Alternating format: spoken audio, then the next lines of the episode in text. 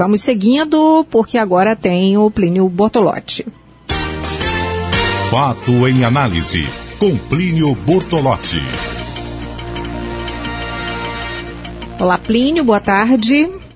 Olá, Maísa Vasconcelos, boa tarde para você e para os ouvintes da Revista o Povo.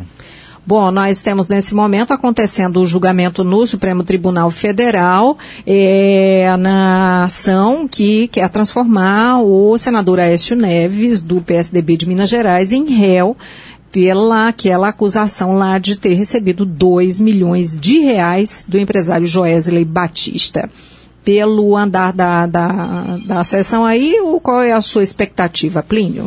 Bom, mas na verdade ele está sendo julgado pela primeira turma do Supremo Tribunal Federal, né? Não é a turma completa, mas é um julgamento definitivo, não vai a plenário isso. Essa turma tem o Alexandre de Moraes, Marco Aurélio, Luiz Fux, Rosa Weber e Luiz Roberto Barroso. Eles se separam em duas turmas para andar mais rápido os, os processos. Né? Só quando é uma coisa muito grave, eles levam para o plenário. Lembrando que essa, essa foi a turma que em outubro do ano, em julho do ano passado, é, tomou aquelas medidas cautelares contra o Aécio, que foi afastá-lo do mandato e mandar ele dormir mais cedo.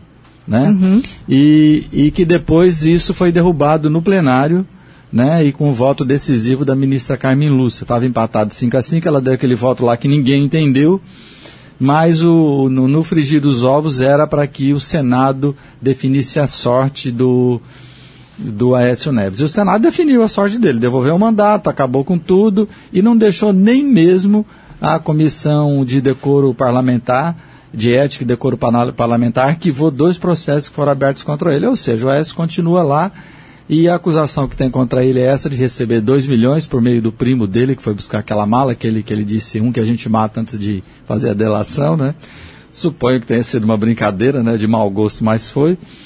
E também ele é acusado pela. Essa é uma das acusações, e a outra, que foi pela Procuradoria. A me, a, aliás, as duas pela Procuradoria Geral da República, é de obstrução da justiça. Porque nessa mesma conversa, ele dava a entender que ele podia interferir no governo para poder ser beneficiado nas investigações que a Polícia Federal estava fazendo. Bom. Como essa primeira turma, é, Maísa, que já deu esse veredito na, na, da primeira vez, e agora mais ainda tem uma pressão muito grande depois que prenderam o Lula, que as pessoas perguntam, bom, e os outros? Então, o mais provável é que o Aécio se transforme em réu. Agora, eu, Maísa, não acho que isso seja, digamos assim, para a gente achar bom. Né? Eu acho muito ruim quando um tribunal julga ou existe esse, esse sentimento que se condenou de um lado tem que condenar do outro. Né? Por que, que eu digo isso? Porque um lado só pode ser condenado, só deveria ser condenado, por argumentos jurídicos. Por exemplo, a Dilma foi afastada da, das, por pedaladas fiscais, que não tinha, aquele negócio de pedalada era uma mentira, mas ela foi afastada.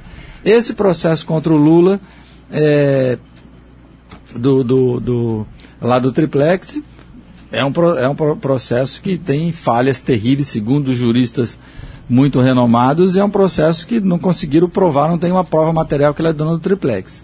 Agora, para compensar isso que fizeram com o Lula, fazer com os outros, isso é que é terrível. Se é que vai, as coisas vão se proceder dessa maneira. Então eu acho que nem uma coisa nem outra.